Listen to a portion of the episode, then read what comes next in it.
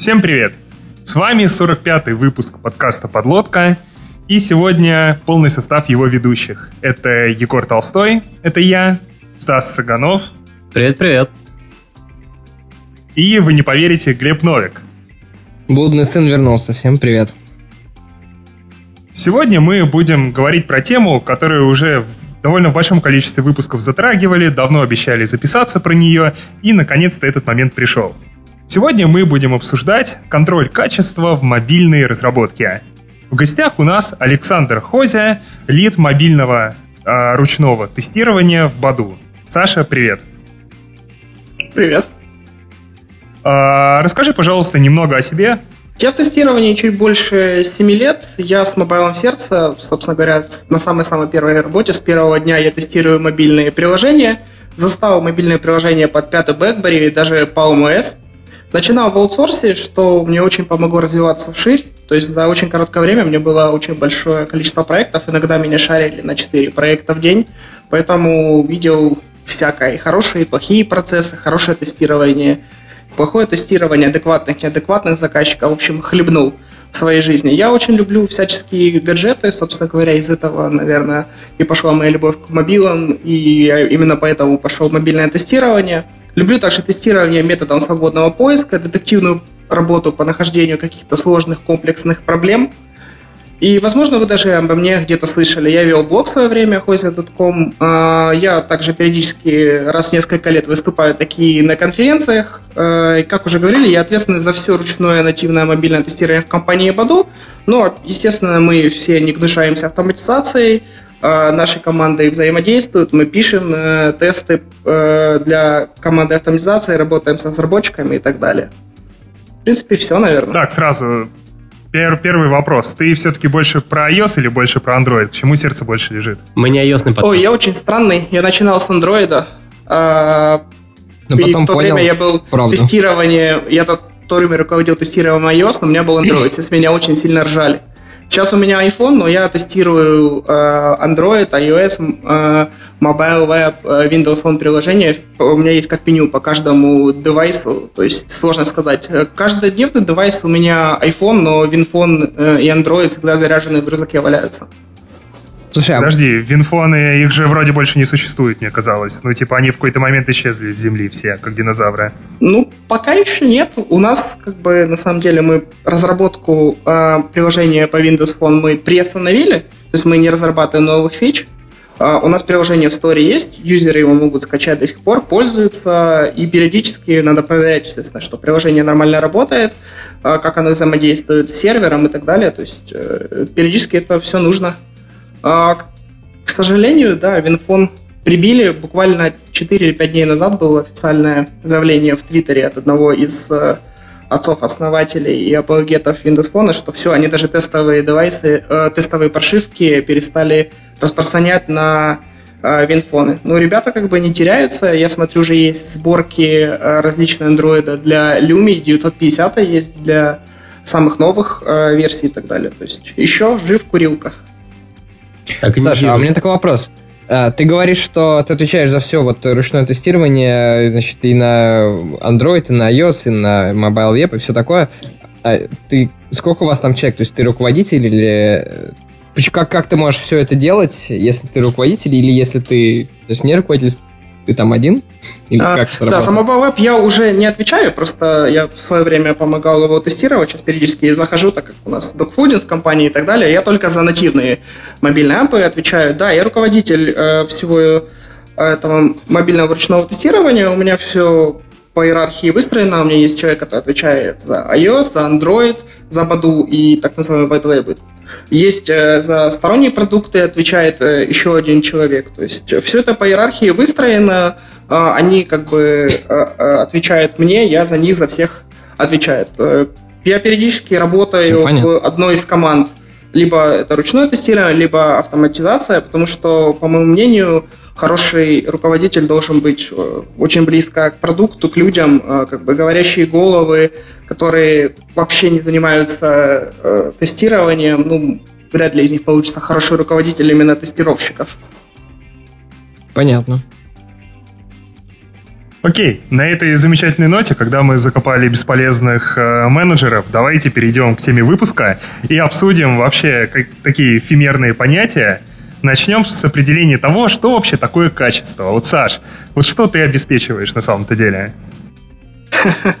Качество это, в принципе, это некий набор характеристик программного обеспечения, если мы говорим о ПО, а, которые говорят о его способности удовлетворять те или иные требования, которые от вас ожидает заказчик, пользователь, либо заказчик, пользователь, или кто-то другой, который вовлечен в этот процесс.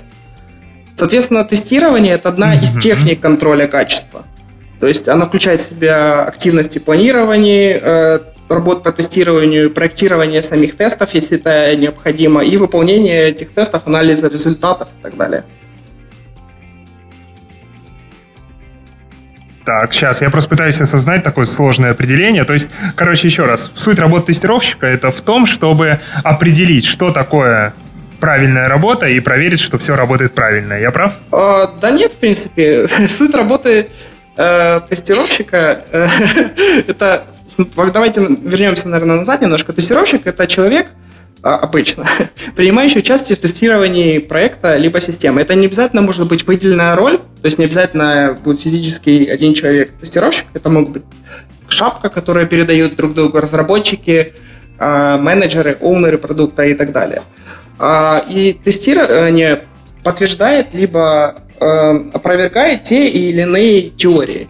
То есть обычно тестирование повышает вероятность того, что приложение будет соответствовать э, всем, ну, все это очень широкое понятие, наверное, большинству э, требований, которые описаны заказчиком либо какими-то другими сторонами. И оно предоставляет актуальную информацию, это очень важно, актуальность, о состоянии приложения на данный момент э, времени, то есть в определенный срез времени. И все эти артефакты, которые после тестирования появляются, это могут быть баги, либо тикеты, если у вас формализованный процесс, там есть какой-то бактрекер и так далее. Отлик, на самом деле, там может быть и устный, пришел и сказал разработчику, либо менеджеру, что что-то пошло не так, либо все отлично, давайте увозить эту сборку приложения. Какие-то могут быть результаты автотестов, документация и прочее, прочее. Оно предоставляет информацию, важную для какой-то из э, заинтересованных сторон. Это может быть разработчик, это может быть э, владелец этого продукта и так далее. А что уже с этой информацией дальше делается, это уже, соответственно, совершенно другой разговор. Возможно, сказал тестировщик, либо доказал, что приложение э, достаточно как бы, ключное, но бизнес оно устраивает, заказчика устраивает, либо у нас срочно надо выложить новую сборку, мы его выкатываем. То есть дело такое. Угу. А, так, окей, подожди, значит, получается, у нас есть следующие виды артефактов. Это, как, ну, короче, в любой артефакт это, по сути, обратная связь в том или ином виде. Там правильно все сработало или нет, верно? Да, да, позитивная либо негативная, да. Так, а давай посмотрим, какие виды тестирования у нас бывают. Ну, для начала давайте начнем, наверное, с типов. Есть функциональные виды тестирования, то есть мы проверяем софт на соответствие требованиям, формализованным, то есть которые описаны в каких-то документации, либо каким-то неформальным, соответственно, с логикой. То есть там может не написано быть, что веб-сайт должен открываться, но как бы по, по логике, он, чтобы его протестировать, он должен открываться и загружаться. Либо это может быть нефункциональные тесты. А, например, это стрессовое тестирование, тестирование установки, это UX, usability, конфигурационное тестирование, то есть как э, ваше приложение может поставиться на ту или иную конфигурацию софта и железа и так далее, и так далее. И также есть вид тестирования, который многие связывают, либо не связывают с функциональными, нефункциональными тестами. Это тестирование связано с изменением э, сборки, грубо говоря. Это может быть smoke, regression, build verification и так далее. А дальше у нас есть как бы уровни тестирования. Это компонент... Подожди, угу. Сейчас, сейчас, извини, перебиваю сразу вопрос. Ты уже начал набрасывать такие сложные непонятные слова типа смоука.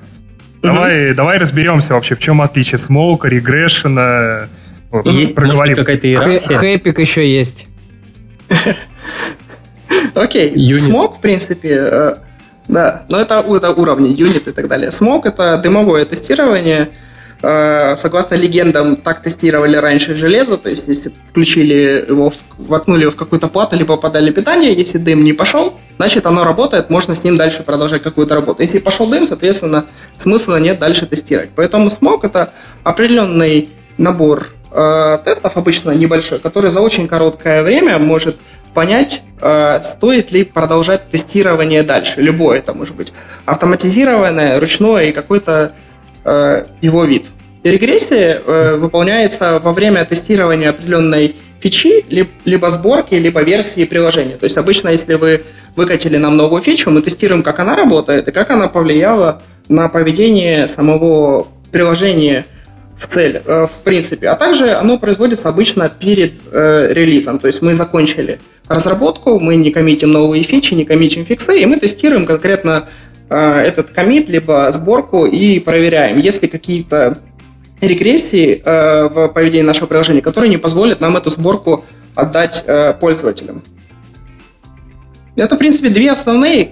Дальше у нас тут э, тестирование на разных компонентах, э, разное тестирование на различных этапах и так далее. То есть мне нужно понять, о чем вам больше рассказать. А, ну, а это мы еще копнем. А вот помимо функционального, какой там еще есть вариант? Нефункциональное. И что туда входит? Это тестирование, которое относится не к функциональной системе, а скорее как она работает. То есть это нагрузочное тестирование, как она работает под нагрузкой, какое-то стрессовое тестирование. То есть нагрузочное обычно это долгое, стрессовое, там мы подаем э, большой пик. Допустим, сайт должен выдерживать 100 RPS, а мы на него подаем 10 тысяч. И смотрим, что с ним происходит под нагрузкой, и когда мы ее резко обрываем, восстановится он или дальше. Какое-то объемное тестирование, тестирование на больших объемах э, данных, которые мы скарлим, допустим, в базу данных наливаем, тестирование установки, э, юзабилити, э, UX, как все его знают, так как это напрямую на функциональность не зависит, то есть, грубо говоря, если кнопка на экране, которая э, выполняет свое действие, э, UI у нас не расколбашен, но тем не менее, если мы сменим дизайн, ее положение, текст и так далее, то пользователю будет либо проще э, работать с нашим приложением, либо э, э сложнее. Соответственно, это может э, оказать прямое влияние на какие-то наши доходы, э, метрики активности пользователя и так далее.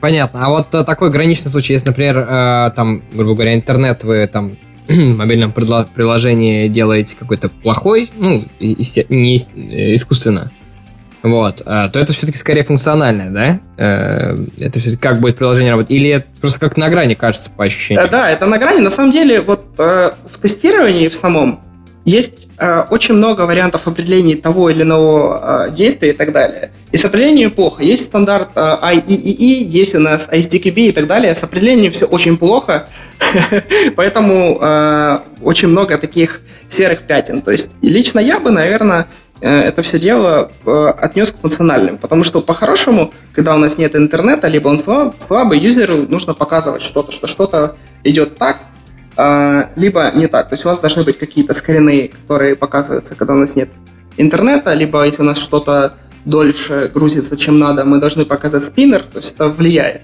С другой стороны, если мы э, играемся со скоростью интернета, как оно себя э, ведет при скачивании картинок, допустим, мы можем придушить, добить секунду и качать большой файл. Это может и не функционально. Поэтому очень много серых зон, и это в большинстве случаев на усмотрении и на совести человека, который использует эти э, термины.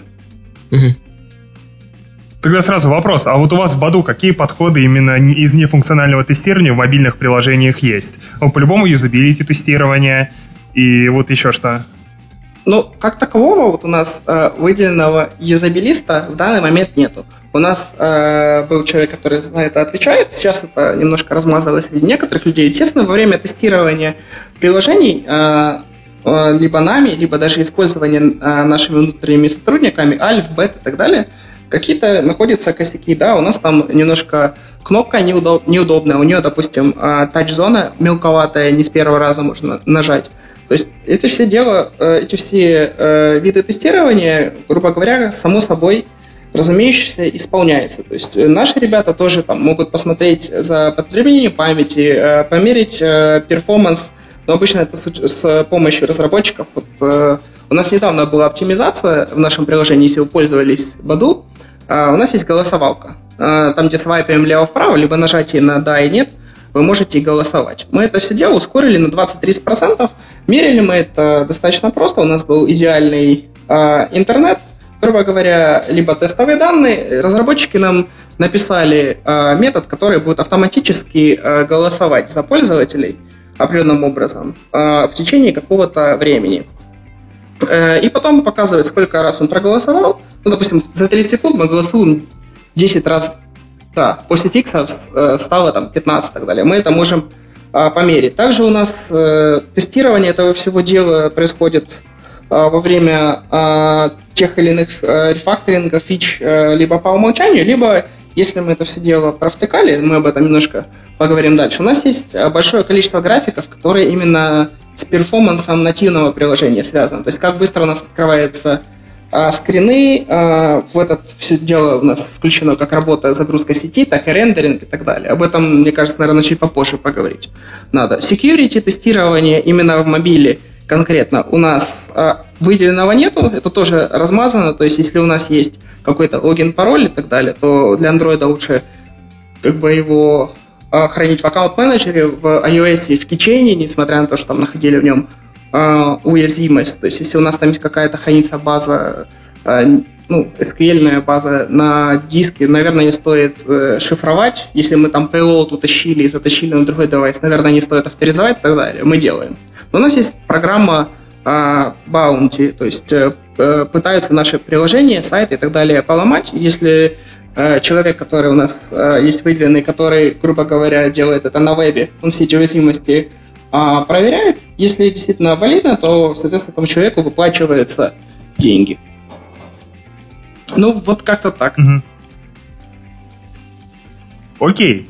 Так. Пойдем дальше тогда. У нас э, следующая тема, которую хотели обсудить, это вообще уровни тестирования, которые есть. То есть так, во-первых, так, мы поговорили про виды тестирования, теперь про уровни, потому что такая модель классификации непростая, непростая. Да, ну давайте начнем тогда, которые уровни по пирамиде автоматизации. То есть у нас есть компонентное либо модульное тестирование. Оно может быть э, как ручным, так и автоматизированным, но обычно это все дело автоматизируется именно вами, нашими любимыми разработчиками в виде э, юнит-тестирования. Дальше у нас есть интеграционное тестирование, там, где мы проверяем, как два модуля работают друг с другом. Этим уже, в принципе, могут заниматься, наверное, и э, чистые тестировщики, если у вас есть а, четкий документированный API, то посмотреть, как с помощью этого API взаимодействуют два модуля, либо если мы что-то в этом API отбросим, это уже могут делать тестировщики, но лично, по моему мнению, было бы неплохо, если бы это делали именно разработчики. Они полностью знают и понимают, как работают эти системы, где они работают, где они а, могут не сработать, где надо сделать обработку ошибок, какие не произойдут в реале. Дальше у нас идет системное тестирование. Саш, да. Вопрос.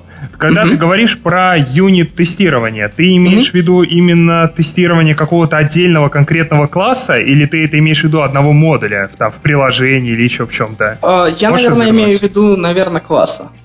Дальше у нас идет модули, okay. это интеграционное, да, и так далее. Окей. Okay. Uh... Так, Мне... а вот если мы... И... Тест... Окей, Егор, давай, я про- просто хочу понять, вот ты как тестировщик э, ручной просто так говоришь, да, о юнит-тестах, о интеграционных тестах, э, ну, как, не знаю, а насколько ты с ними вообще взаимодействуешь? А, лично я, на самом деле... Ну, или тестировщики э- твои, ну, неважно, ну, то есть, я просто, мне кажется, что это немножко отдельные области, да, то есть, как бы модульные тесты разработчики там сами что-то там делают, накручивают, а, а или, ну... или нет, или это не так? работает. Сейчас, Глеб, а, у нас же выпуск... А, сейчас я попробую ответить, что у нас же выпуск не про ручное тестирование, а про обеспечение качества в мобильной разработке. А сюда относится даже статический анализ. Нет, я все понимаю. Я просто к тому именно как э, с точки зрения работы. Вот э, у Саши спрашиваю просто, как, а. как связано. А, ну, во-первых, как бы э, у нас эти э, юниты интеграционные и так далее запускаются в нашем CI. Это TeamCity. А, у нас да. А, прогон э, и она, ну, прогон этих тестов является одним из шагов, который может заблокировать э, выдачу какой-то бранчи именно на тестирование. Соответственно, если что-то упало, а, ну, бранча какая-то ропается в большинстве случаев. У нас наша команда релиз инженеров, которая входит именно в QA, это все дело очень умело автоматизирует, связывает Jira с TeamCity. То есть, если у нас есть сборка, у нас она состоит из э, прогона юнит-тестов, интеграционных, компиляции самого бинаря, подписи, там, прохождение скриншот-бейс тестов, которые тоже наши разработчики делают и так далее. Если какой-то из этих этапов валится, они валят всю сборку, соответственно, выплевывают ошибку в джиру и так далее. То есть с этим делом э, могут разобраться разработчики, именно посмотреть, что как. Но часто э, может нотификация не пришла, может еще что-то. Мы смотрим, ага, вот такой вот у нас юнит-тест э, упал, мы можем сказать об этом разработчику, можем запустить его локально. Э, у нас есть люди, которые их могут даже с определенной долей вероятности написать, все зависит от э, сложности кода и э, его лапшеобразности. Но в большинстве случаев мы их просто э, анализируем и э, как э, люди, которые отвечают тоже за обеспечение качества, мы общаемся с нашими разработчиками для того, чтобы создать правильную пирамиду автоматизации. О ней мы, наверное, тоже поговорим дальше, но бывают случаи, когда есть баг, его можно покрыть, грубо говоря, юнит-тестом, давайте их так назвать, это может быть интеграционный и так далее – можно покрыть UI-тестом э, с помощью какой-то средства автоматизации. Э, по логике вещей лучше это делать, наверное, с помощью юнит-теста, потому что они э, как минимум быстрее и, возможно, даже немножко легче в саппорте. Вот примерно так мы взаимодействуем с теми тестами, угу. которые пишутся разработчиками Я для понял. разработчиков обычно. Понял, спасибо. А, я еще хотел спросить, ты отдельно, помимо юнит-тестов, сразу упомянул компонентное тестирование. А вот тут что ты имеешь в виду? А, я говорю про системное. Ну, то есть интеграционное, э, мы говорим про интеграционное для меня, это как несколько, грубо говоря, э, классов, ну, э, взаимодействуют с друг с другом. А компонентное – это когда несколько частей системы взаимодействуют. Если я правильно понимаю и трактую все это дело. То есть у нас есть модуль, который ответственный за скачивание картинки, а есть ответственный, допустим, за кэширование этой картинки. То есть хорошо бы сразу э, в, в рамках какого-то теста э, проверить, э, что если мы вызовем там замоканный код, что какая-то картинка скачалась, отрабатывал код, и она положилась там тоже с помощью замоканного какого-то кода в кэш. То есть вот так. окей. Окей, тогда так. Что у нас дальше по уровням? А, у нас дальше идет системное тестирование. А, это обычно как раз тот уровень тестирования, э, где у нас э, работает э, ручное, либо автоматизированное тестирование. То есть, грубо говоря, нам выкатили фичу, мы ее тестируем, потому что эта фича взаимодействует большим количеством компонентов систем. То есть в мобайле это могут быть другие компоненты вашего приложения, это может быть ваш сервер, это может быть сторонний сайт. То есть нативное приложение может взаимодействовать с сайтами и наоборот. Допустим, DeepLink может открыть сайт, а, в котором будет какая-то кнопка, которая будет открывать определенный там, экран приложения, либо напрямую его открыть. А, и все это, все это делает, все эти фичи тестируются именно тестированием. Это может быть ручные тесты, могут быть а, автоматизированные, могут быть полуавтоматизированные тесты, то есть всякие обезьянки и так далее. И приемочное тестирование – это тестирование всей системы а, в целом, в целом, в целом, в целом, в целом, а, то есть при, а, обычно это происходит перед а, выкаткой а, определенного билда в продакшн, если мы говорим о а, мобиле. И все эти функциональные тесты... Угу. У меня сразу такой вопрос, а в чем отличие системного от э, acceptance? То есть, кажется, и там, и там мы смотрим на уровне прям всей системы, или как? Или система системные, они вроде как все, но не совсем. Да, системные, как бы да, все, но не совсем. То есть мы когда тестируем... Э, вот можешь привести пример э, такого прям отли... Да. Ну, пример системного и очень похожего acceptance, который как бы больше, чем системный. Или как? Да, хорошо, смотрите. Давай. Системная, да, вот вы сделали новую фичу. Мы угу. проверяем, как эта фича работает. Обычно эта фича работает с сервером, ну, то есть э, с бэкэндом да? и в мобильном приложении. Да, да, да. То есть мы проверили, окей, то есть вся система в сборе работает. То есть э, если вы сделаете мобильную часть, окей, сервера может не готова. То есть фича юзеру как бы никак. Приемочное тестирование э, это э, набор ну, определенных тестов, обычно из, из э, требований, которые э, говорят о готовности э, этой фичи либо системы, обычно это все, все, все, все, все системы к выкатке, допустим, в продакшн. Mm-hmm. То есть вы, грубо говоря, разработали три фичи, а, все три они пришли системно, но на самом последнем этапе вы проверяете, как вся система работает, нет ли там регрессии именно по всей всей всей системе, и ее можете прям всю отдать пользователям. А, круто. То есть, э, как я понимаю, системный, вот хороший пример, это когда у нас э, весь там слой общения с внешним миром, он там заставлен, условно говоря. То есть, э, например, те же самые юнит-тесты, которые не общаются с... Ой, UI-тесты, которые не общаются с внешним миром, это один из примеров таких системных тестов. Ну, я лично больше отношу к системному тестированию именно, ну, ре- реальное уже тестирование, ну, то есть живыми людьми, либо а, UI-тестами, чем автотестами. То есть, э, ну, да, куда мы относим скриншот-бейс тесты, это, это как бы, наверное, мне, мне сложно, наверное, ответить. На самом деле это может быть несколько. Оно подходит и по ту, и по ту часть. Ну, это просто другая система координат, то есть это, mm-hmm. оно не должно в эту систему вписываться, скриншот, mm-hmm. оно может выполнять разные функции. Mm-hmm.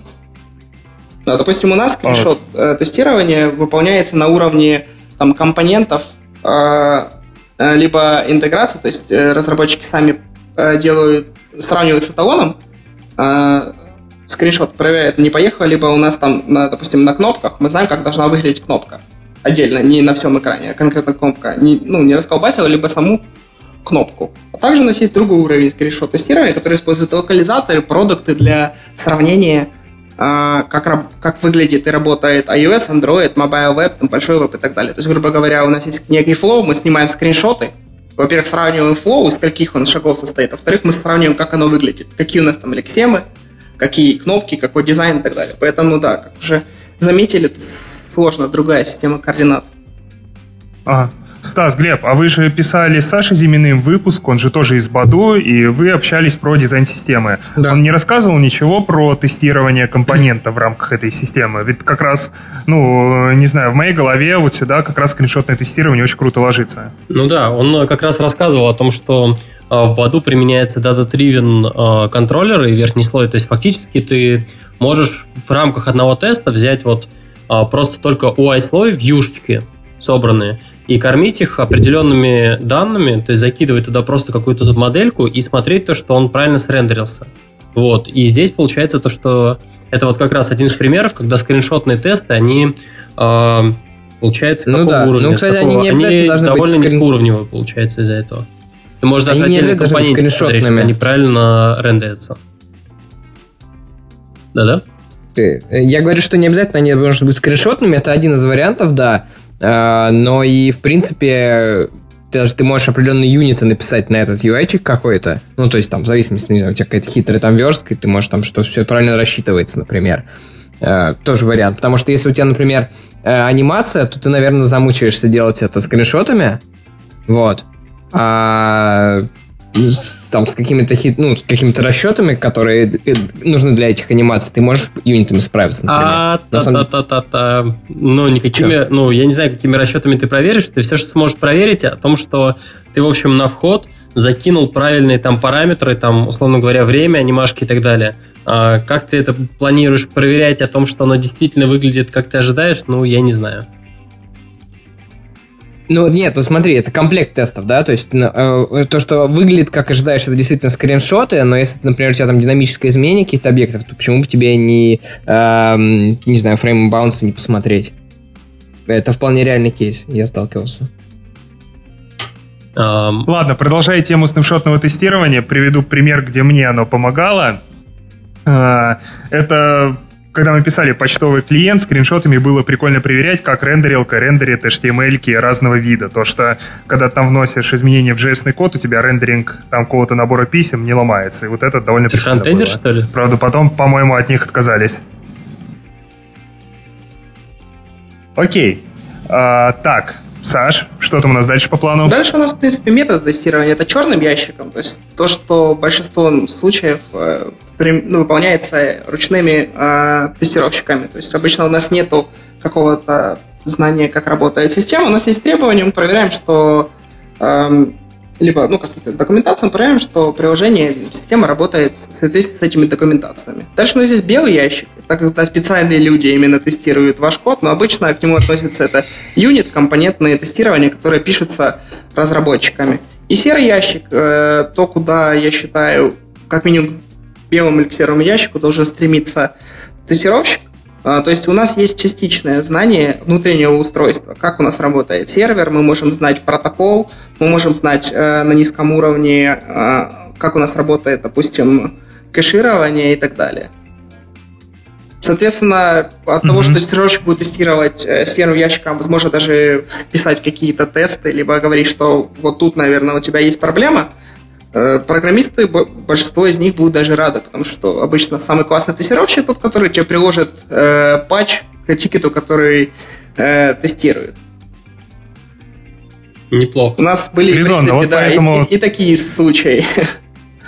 Поэтому тестированием должны заниматься разработчики. А, у меня вот такой ну, вот вопрос. Тоже такая. А, я правильно понимаю то, что вот э, тот самый серый ящик э, мы берем что-то видим в этом ящике, но какие-то все равно части его внутри этого ящика оказываются черными. Да, да, да, да, да, Или именно как? так. Или когда да, вот... да, да, именно так. Там То есть ящик я могу знать, как ящик, работает эта фича. Подразумевает либо... полное да. понимание всей кодовой базы и понимание, а, как там все происходит. Угу. Ну, либо все кодовые базы, либо там фичи, которые конкретно тестируются. Uh-huh. Именно если мы говорим, если мы покроем юнит-тестами конкретный модуль, то вам, грубо говоря, не надо знать, э, как устроен э, другой модуль именно для юнит-теста. Возможно, это надо будет для интеграционных и так далее, да. То есть серым ящиком у нас именно в подушке большинство все-таки тестировщиков тестируют. Во-первых, мы знаем, как работают многие части приложения. Как я уже говорил раньше, у нас, разраб... у нас тестировщики могут и патчик некоторые написать, некоторые даже мелкие фичи пишут во фритайм для, для саморазвития. А, ну, вот так. И, кстати, вот серый ящик это тоже такая штука, если перейти, там, подумать про следующий этап. А, и черный, это не обязательно ручное тоже тестирование. Это могут быть а, какие-то тесты, которые, ну, автотесты с помощью рекордера записаны. Возможно, вы можете тестировать ну, ваше приложение автоматическими тестами абсолютно без э, знания того, как у вас это все работает мы нажимаем кнопочки, допустим, логин-форму, мы можем не знать, какие у нас там внутри под капотом идут а, валидации, пользуясь только техниками тест-дизайна и здравым смыслом написать тесты, которые найдут, либо не найдут а, либо какие-то ошибки, либо найдут, что вот такая вот а, такой вот e-mail у нас не проходит валидацию, хотя, наверное, должен быть. Так, а вот вы в Баду пользуетесь рекордером или или Нет, мы рекордером не пользуемся. Мы, сами? мы пишем тесты. У нас есть отдельная команда автотестирования, как, как у нас говорится, по исторически сложившимся причинам. То есть у нас э, все-таки развена команда тестирования и автоматизации на два физических юнита, но мы очень честно э, с друг другом работаем.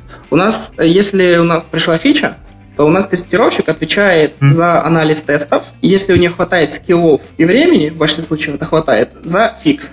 То есть есть э, некоторые тикеты, допустим, мы полностью переколбасили, как у нас работает чат.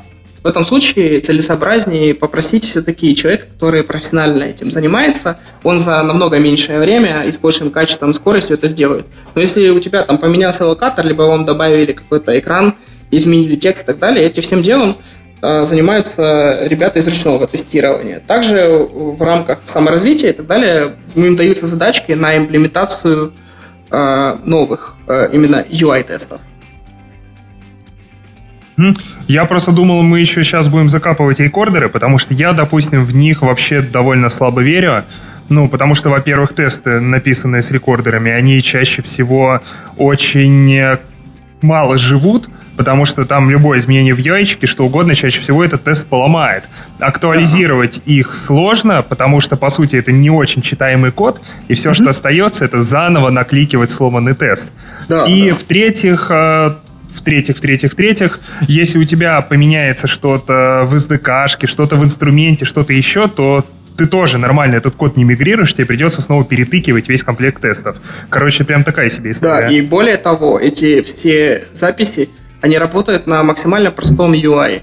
То есть они могут, вы можете кликнуть на какую-то кнопочку, у вас даже запишется какой-то код с каким-то локатором, но по, при попытке воспроизвести этот тест это не сработает.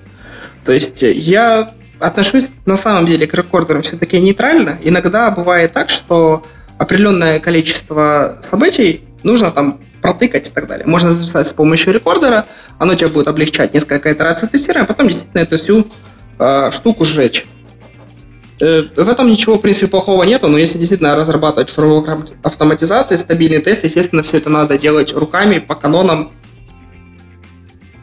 ну и плюс добавлю сразу еще, что в любом случае рекордер это еще одна точка отказа в системе. А чем меньше точек отказа, тем система стабильнее. А, Егор, да. у меня такой вопрос. А, то, что ты сказал, не знаю, из твоих слов можно сделать вывод, то, что ты закапываешь все UI-тесты, которые пишутся именно, ну, там, нативные, условно говоря. Потому что рекордер, по факту, он тебе поможет всего лишь в первой итерации написания тестов. Тебя никто не заставляет жить с авторекорденными тестами всю жизнь. То есть он тебе может ускорить написание вот первоначальных тестов. Дальше ты их можешь сам отредактировать, добавить а, там accessibility, вот эти вот все лейблы и так далее, сделать их а, это более аккуратными и сделать так, чтобы эти тесты были поддерживаемы и в будущем а, реже ломались. Это всего лишь помогает тебе сделать первый шаг.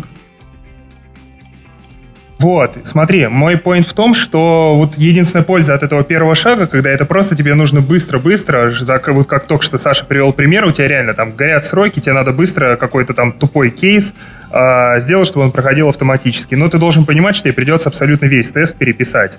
То есть тебе, если хочешь, чтобы этот тест был долгоживущим, тебе для твоего экрана нужно page object нормально создать, абстракцию над всеми компонентами, которые там есть. И вот уже с этим page object в тесте проводить какие-то изменения ну, у тебя рекорд, зарекордженный тест, он тебе реально, ну, у тебя там ничего от него не останется. Тебе его весь переписать на абстракции надо, чтобы да, это не ломалось и, при любом чике. И переписывание на абстракции, если у тебя есть, э, ну, хотя бы минимальный опыт и знания в этом деле, занимает абсолютно столько же времени, сколько рефакторинг этого э, записанного, накликанного теста, плюс N, обычно это не очень большое количество времени, потому что там примеров в интернете много, можно спросить у других людей и так далее. То есть это обычно того а, не стоит, чтобы какие-то превращать из записанных тестов что-то такое хорошее. Как минимум потому, что даже локаторы, которые эти рекордеры записывают, ну, они не очень, мягко говоря. Ну ладно, сдаюсь. Я, честно говоря, не то чтобы часто использую рекордер, так что окей, принимается. Не, я просто успел посмотреть и на нативный Xcode рекордер, и на VDA-шный от Фейсбука, и на доделанный VDA-шный от Фейсбука, там, про который наши ребята из Авито рассказывали. Каждый раз, короче, это, ну, не очень хорошо. Угу. Ладно, так, короче, все, наконец-то мы что-то в этом выпуске закопали, Ура. закопали рекордеры. Да, да это, уже это по, по лезвию ходили. Окей. А, Саш, Давай mm-hmm. вообще, раз мы уже пошли в автоматизацию, поговорим про пирамиду тестирования, потому что это прям такая, мне кажется, основополагающая вещь, которую должен знать вообще любой разработчик. Вот что, давай разберем, что за пирамида, почему это именно пирамида и в чем ее сакральный смысл. Mm-hmm. Ну, обычно, да, все ее стараются там, придерживаться, очень многие люди, они, они написали, как бы в каждой компании свои процессы, э, свое понимание, что такое хорошо, что такое плохо, поэтому вряд ли это будет универсальным решением и так далее. Я думаю, что даже и среди слушателей нашего подкаста будет много не согласны. Но обычно как бы есть, э, понимается оно так. У нас есть, э, ну, грубо говоря, как пирамида Маслоу выглядит. Самый нижний уровень у нас автоматизированные юнит-тесты. Их должно быть больше всего. Они обычно очень быстрые. Допустим, в Баду наши 4000 юнит-тестов прогоняется меньше, чем за минуту в одном симуляторе. Нам, в принципе, даже не надо э, пока параллелить этот запуск. Они помогают разработчику после каждого комита, возможно, это будет у вас прекомит хук, э, проверять, что вы ничего хотя бы на уровне юнитов не поломали. Дальше у нас идет среднее звено. Обычно это тоже э, автоматические тесты, которые пишутся тоже для разработчиков э, Э, для разработчиков это э, компонентные тесты, интеграционные тесты, тесты на API. Некоторые из этих, как я уже говорил раньше, могут писаться тестировщиками, но они уже все будут намного сложнее их поддерживать. Они будут больше хрупкие, потому что они тестируют больше, чем э, один компонент. Их меньше, соответственно, меньше обычно их потому, что они прогоняются медленней. То есть этот э, фидбэк э, будет медленнее. Дальше у нас идет самое вверху, энное количество именно UI-тестов, давайте их называть так для простоты. И потом уже после того, как э, функциональность либо система прошла все эти э, виды, уже все это дело тестируется, тестируется руками. То есть э, проверка руками должна занимать небольшое время, потому что, грубо говоря, тестирование это обычно последний этап в разработке перед тем, как мы его выкладываем. Поэтому не хотим, чтобы это все дело занималось много. Но обычно из-за многих факторов, это может быть не очень там, высокая культура разработки, исторически так сложилось, у нас там а, нету ручных тестировщиков, нету автоматических тестировщиков. Эта пирамида либо переворачивается, у нас становится очень большое количество UI-тестов, которые гонятся медленно, их э, сложно и дорого поддерживать, потому что они завязаны на все на все, даже на качество интернета, что особенно больно и обидно в мобайле. То есть у нас девайсы обычно подключены все-таки по Wi-Fi, а не шнурком. Они гонятся очень долго, несколько часов, и у нас не очень много э, юнит-тестов.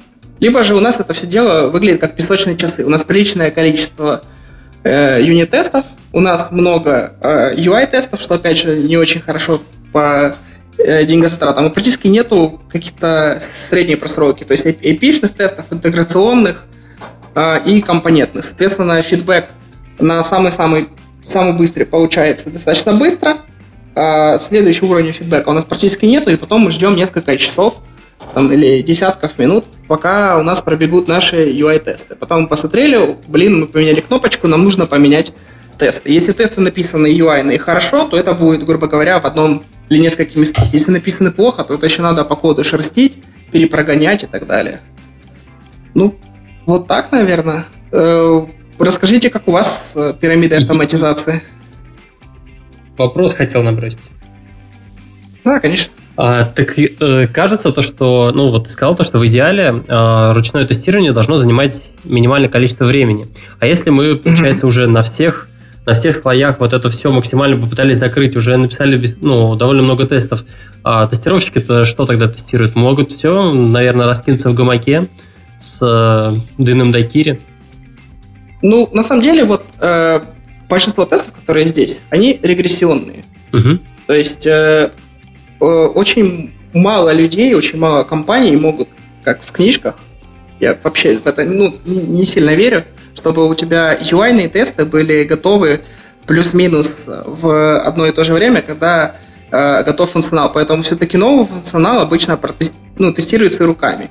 И это достаточно безопасно, грубо говоря, его выкладывать, если у вас э, короткий цикл разработки. То есть мы его протестировали руками. Возможно, мы еще добавили несколько функционалов, но так как это было недавно, и мы проверяем регрессионное тестирование тоже руками, его там энное количество, то мы его можем безопасно выложить. Обычно у большинства людей получается, что к следующему релизу или там, допустим, через 7 дней они могут э, э, покрыть э, это все дело, допустим, э, э, ну, UI-тестами, чтобы вообще о нем забыть. Но это все, опять же, степень покрытия будет очень сильно зависеть от э, степени покрытия юнит-тестами интеграционными.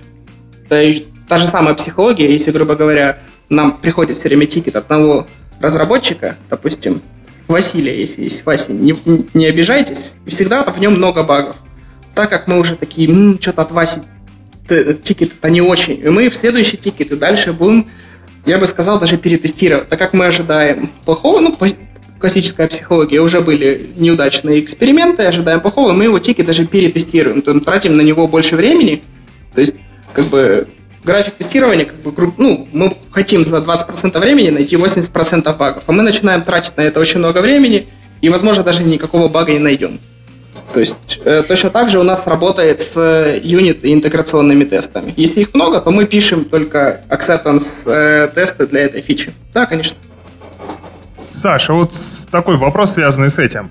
А, вот смотри, выкатываем мы, ну ладно, даже не выкатываем, есть у нас какая-то фича в продукте. Угу. А, что тестировщик, когда вручную проверяет ее качество, у него есть какие-то описанные сценарии ее использования. Я прав? Какие-то тест-кейсы готовые?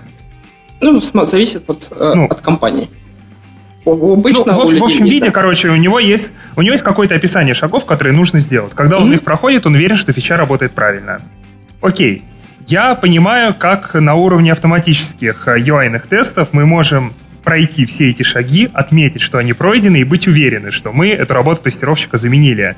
Но вот, допустим, э, как быть, если, ну, там, как говорит Стас, что закрываясь только юнит-тестами, мы можем покрыть все сценарии. Как вот можно быть в этом случае уверенными? Как замапить энное количество юнит-тестов на то, чтобы ты гарантированно прошел все шаги своего конечного сценария? У меня, наверное, к этому вопросу ответа нет. И не знаю, у кого есть. То есть, э, опять же, юнит-тесты и конечные тесты — это разным. То есть у тебя может быть покрыт отлично модуль, один модуль, второй, мало или нету интеграционных, а как ты проверишь, что у тебя, допустим, от, э, не знаю, от нажатия на кнопку логин до того, как ты там после залогинился, допустим, у тебя после логина должна синхронизация каких-то сообщений быть. Вот синхронизация отдельно работает, кнопка логин отдельно работает, загрузка экрана отдельно работает. Если это все дело как бы не синтегрировано, нету на это теста, то уверенности такой, наверное, не будет. А, я могу ответить на этот вопрос. Вот представим, э, ну, такой практически с точки зрения математики будем смотреть. Вот э, смотрим такой вот длинный сценарий. Да? Представим то, что у нас существует некий баг, э, то, что у нас в конечном счете, когда мы нажимаем на кнопку, в итоге у нас поведение в приложении такое, как мы ожидаем. Мы начинаем разбираться. Вот берем и начинаем прям дебажить, прям по шажкам идем. Первый э, компонент цепочки э, ведет себя как надо второй как надо, третий как надо, четвертый как надо. А, и в итоге оказывается то, что если существует такой баг, значит существует компонент в системе, а, атомарный э, класс какой-то или еще что-то, потому что ну, большинство из нас пишет все-таки а, в ООП стиле. Вот, и оказывается класс, которым, который ведет себя не так, как ожидается. Если он ведет себя не так, как ожидается, это означает то, что э, существует юнит-тест, который мог бы проверить это поведение и так далее. Опять же, я говорю просто в идеальном мире. Э, понятно, что большинство разработчиков пишут э, тесты после, они получаются там пластиковыми, настоящими, или там покрывают не все кейсы и случаи, из-за чего в конечном счете, э, ну, вот та самая история про полное покрытие юнит-тестами, она недостижима. Но при этом э, теоретической возможности я такой вижу. О, да, и Нет, ну, более то, того... Что... Да, да, конечно. А, сейчас хотел добавить, нет, то, что, Стас, ты говоришь, оно действительно верно. Единственная проблема в том, что это уже реактивная штука. То есть ты говоришь о том, что вот у нас случилась проблема, мы можем найти ее корневую причину, ее покрыть юнит-тестом. Да, это реально самый дешевый и простой вариант. Но заранее ты не можешь быть уверен, что у тебя действительно покрытие настолько полное, что все бизнес-сценарии у тебя нормально отрабатывают. А, это зависит от того, какие компоненты ты пишешь. Понятно то, что если у тебя а, там компоненты блок, плохо декомпозированы, не single responsibility, понятно, что набор а, юнит тестов для него будет тебе сложно написать, и, в общем, с компонентом будут проблемки.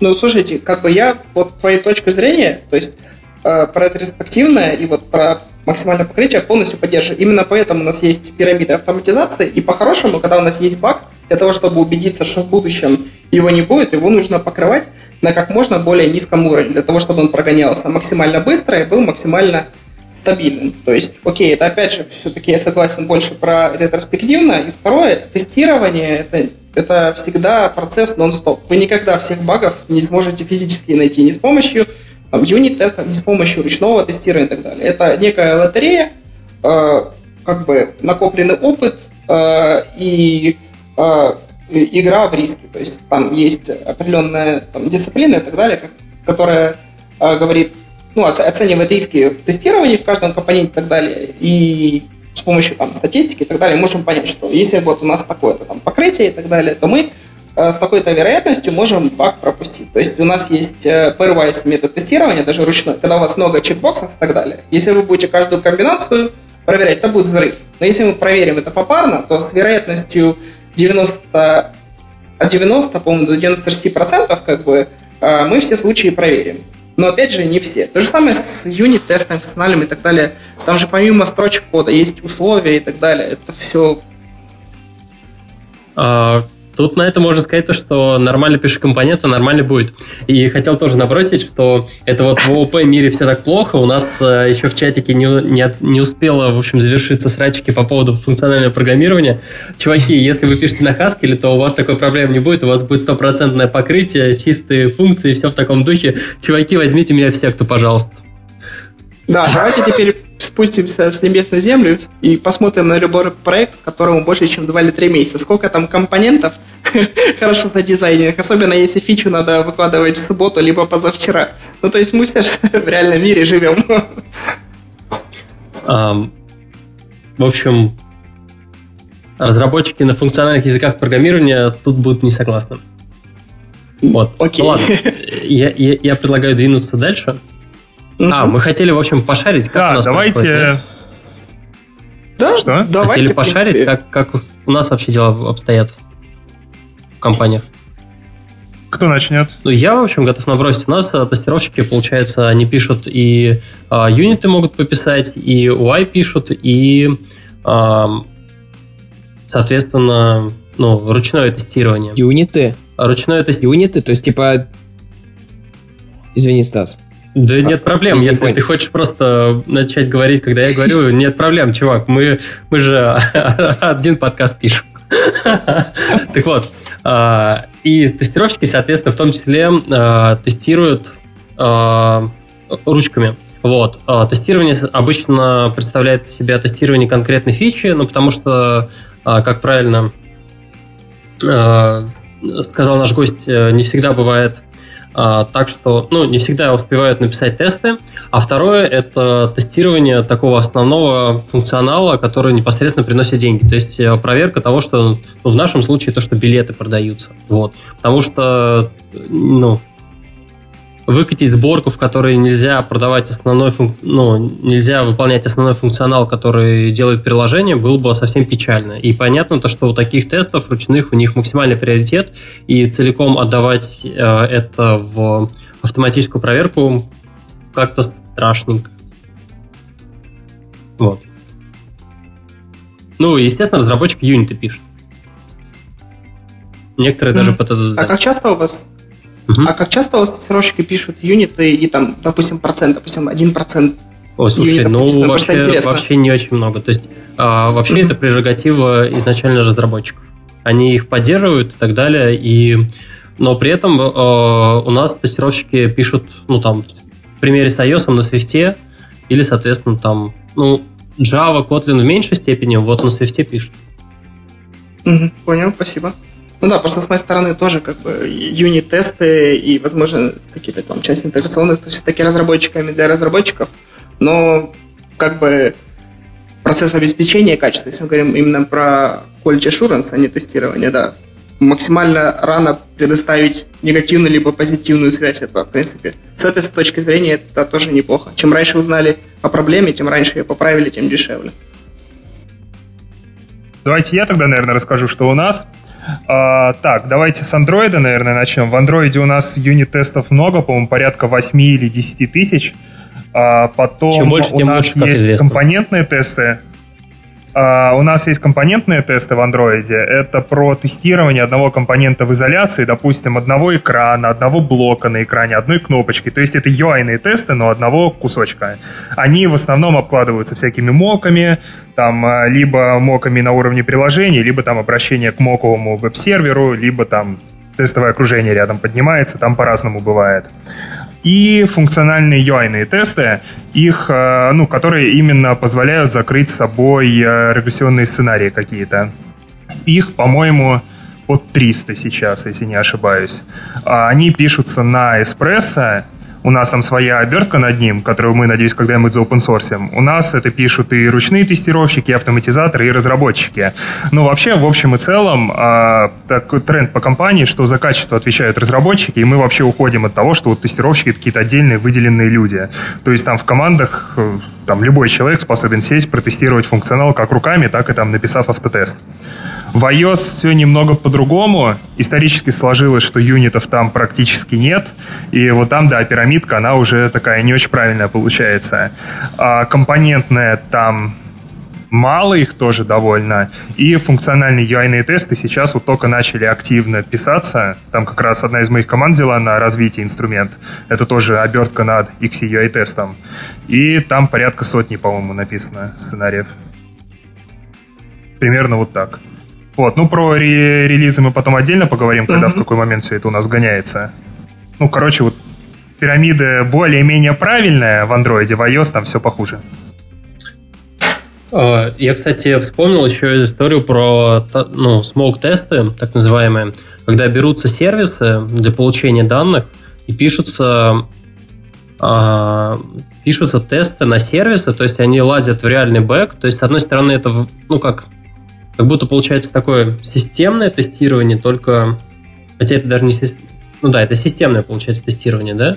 Когда мы берем... Смог это другая классификация, это нормально. Не надо мапить одно на другое. Окей, ладно. А, ну, да-да-да.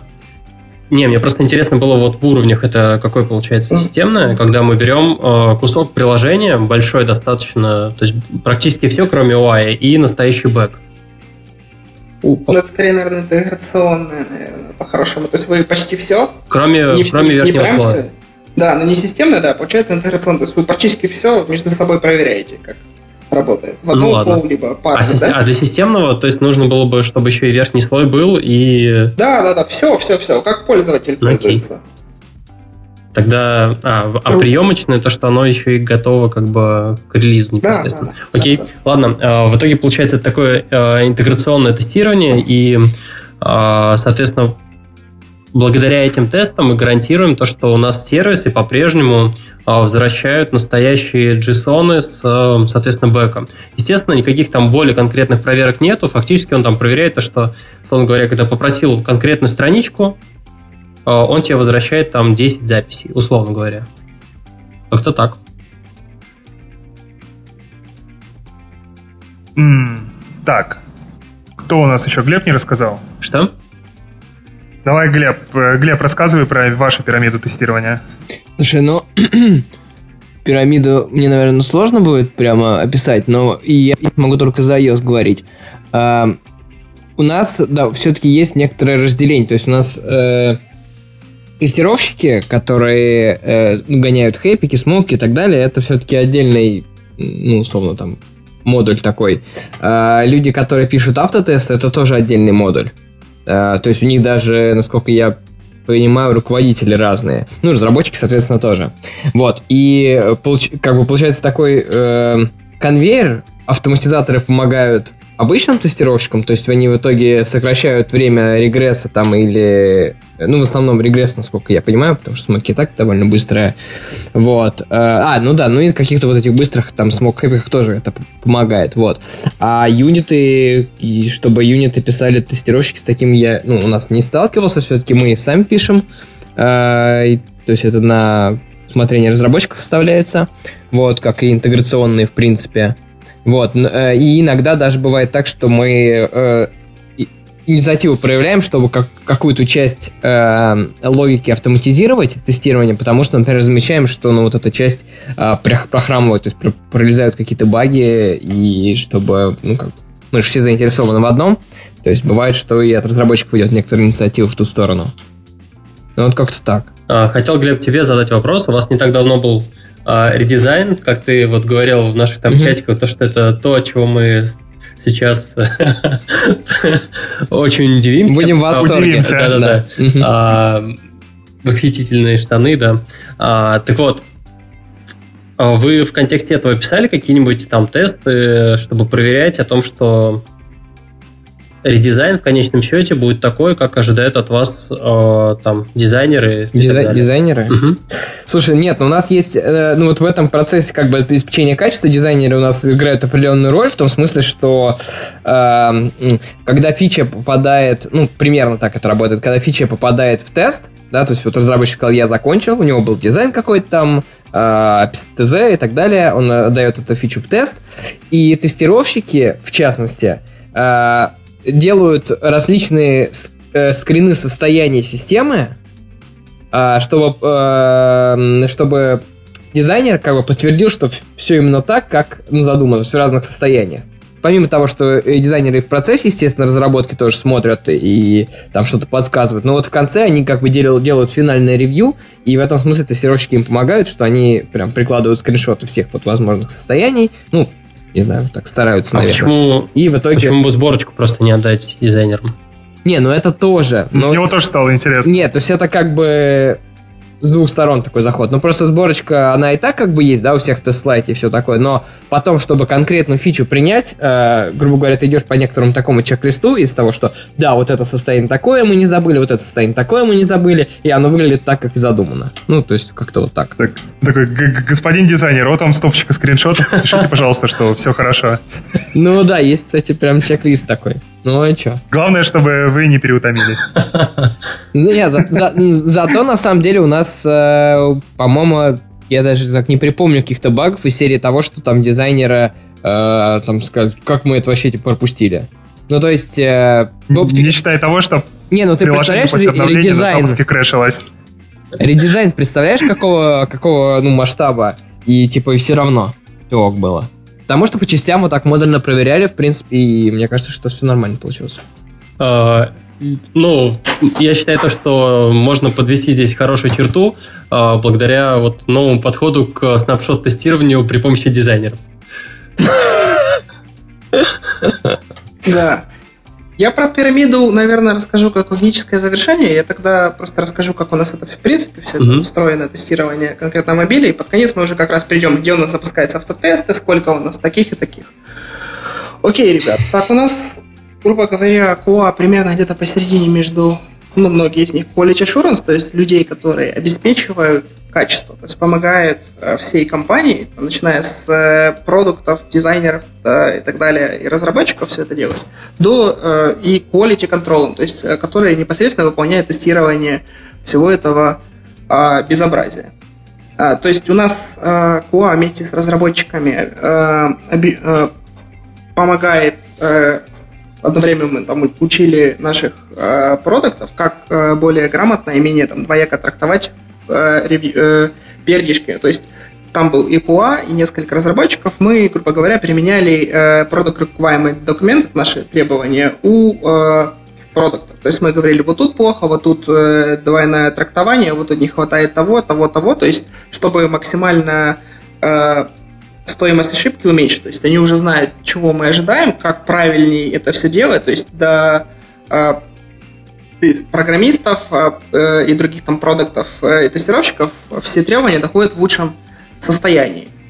Также в процессе quality assurance именно, у нас это не связано именно с тестированием, есть э, отдельная команда, которая пишет мобильный протокол MAPI. У нас все приложения, в том числе большой веб, то есть э, большой веб, mobile веб, все остальные, это, грубо говоря, клиенты для сервера. Они, взаимо... они пишут и документируют наш протокол. То есть помимо того, как оно работает с э, точки зрения продукта, они пишут, как оно работает с точки зрения сервера. То есть серверщики знают, как это сделать, и клиентчики знают, какие реквесты, с какими полями нужно у них спросить. Также uh, Quality Assurance и Release Engineering команда помогает разработке с согласно требованиям, выставить э, flow, который будет страховать от ошибок. То есть э, git flow сделать, э, помочь э, подсказать pre, пост, commit хуками. Э, разработчики сами уже применяют себе стандарты кондирования, линтеры и так далее. И мы также им помогаем им э, с удобными инструментами э, всего, э, ну, автотестирования в том числе. То есть это ешку они сами для себя выбирают, continuous integration у нас э, в ответственности релиз инженерии команды, которая тоже входит э, в. Э, э, и также RE команда помогает с разработкой и допиливанием код review tool. Соответственно, мы помогаем всем-всем-всем этим процессам. Ну и помогаем людям с тестированием. То есть, если необходимо подсказать что-то до того, как отдали в тестирование, мы можем быстро там, за 5-7 минут придумать набор тест-кейсов и так далее. Теперь давайте, как у нас это все Э, работает. У нас есть... Начнем, наверное, с бранчевания. Э, так, по историческим причинам э, у нас так было сложилась политика бранчевания несколько лет назад. У нас есть две ветки. Это develop и master. Любая mm-hmm. разработка начинается именно с ветки develop. То есть мы отрезаем от этой бранчи бранчу, ведем в ней разработку. Разработчик э, все сделал, закоммитил. На этапе э, код-ревью у него запускается сборка, которая включает в себе э, юнит-тесты, снапшот-тесты. У нас, к сожалению, сложно э, э, разбить наши, назовем их так, юнит-тесты на какие-то интеграционные и так далее. Они у нас все лежат в одной папочке. У нас их на iOS 3,5 тысячи, на Android 4 с чем-то тысячи.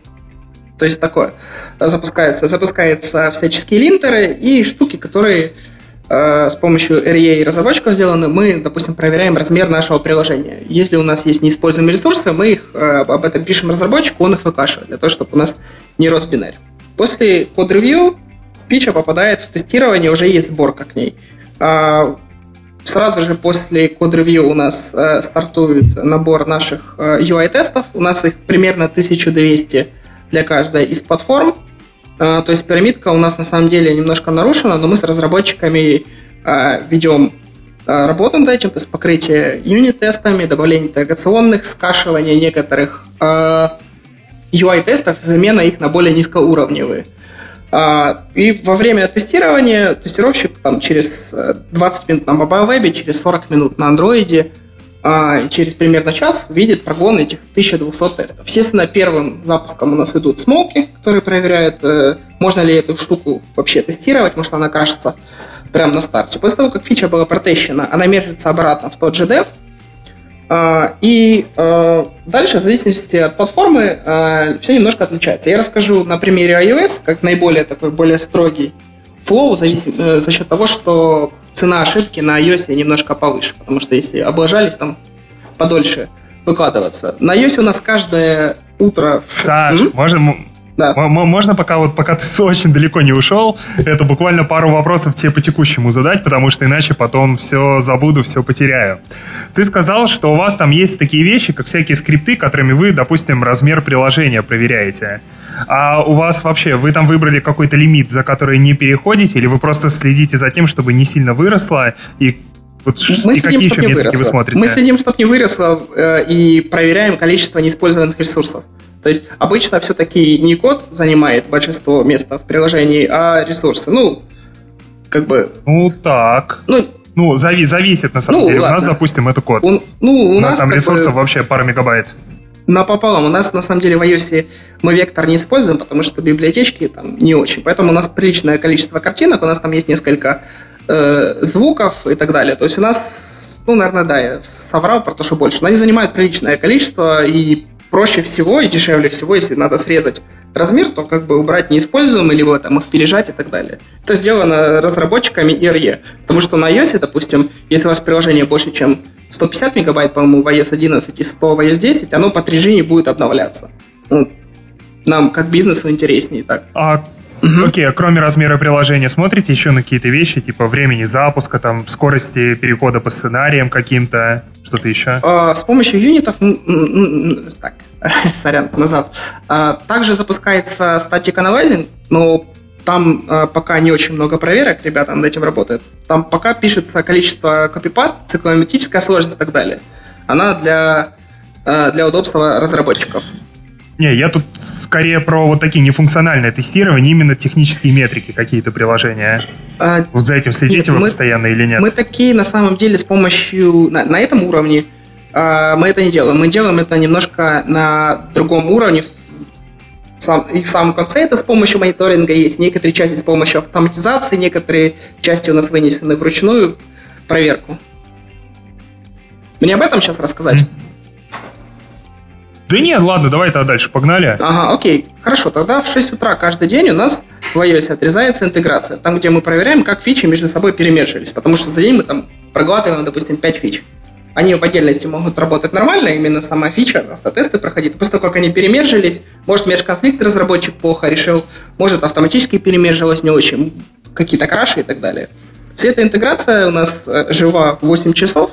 На ней, опять же, естественно, Э, тестируются и фиксятся э, все эти проблемы. К моменту прихода тестирования на работу, там 8-9 утра у нас уже все, все, все, все тесты пробежались. И биллинговые, и функциональные, которые мы там пишем на Колобаше. То есть уже можно посмотреть по тестам, проанализировать их, там, поправить, если надо, и сразу там завести какие-то баги, если были сделаны не, значит, тогда протестировать руками. Обычно в интеграции у нас тесты Э, прогоняется на той же самой бранче, ну, в смысле, руками другим человеком, потому что тест-кейсов у нас нету как таковых. Мы делаем упор на ребят с эксплореторе тестирования скиллами, скилловых, а поэтому тест-кейсы у нас это юнит-тесты, функциональные тесты, и мы себя максимально со всех сторон обезопасен, в том числе и Teamflow. У нас другой тестировщик тестирует наше приложение, вторая пара глаз будет, если первый тестировщик там заболел, ушел в отпуск и так далее, то есть второй человек знает. А во-вторых, э, все-таки спокойнее тоже тестировщику, потому что ну, все мы люди, тестирование процесс бесконечный, у кого-то лучше там UI баги находятся, кто-то по невнимательности что-то пропустил и так далее. После того, как интеграция Protection, она в полуавтоматическом режиме э, мержится обратно в мастер. После n количества таких интеграций автоматически в четверг утром у нас отрезается релиз. Ну и все э, как бы по новой. Э, теперь про вот размеры и так далее. Про перформанс. Сейчас, угу. а Сейчас, сейчас, сейчас, Саш, давай вот по этой части да, вопроса. Да. Подожди, получается, у вас сейчас релизы раз в неделю, да? Да, у нас поезда релизные, мы что день в день выкладываем, если нас там не зареджектили.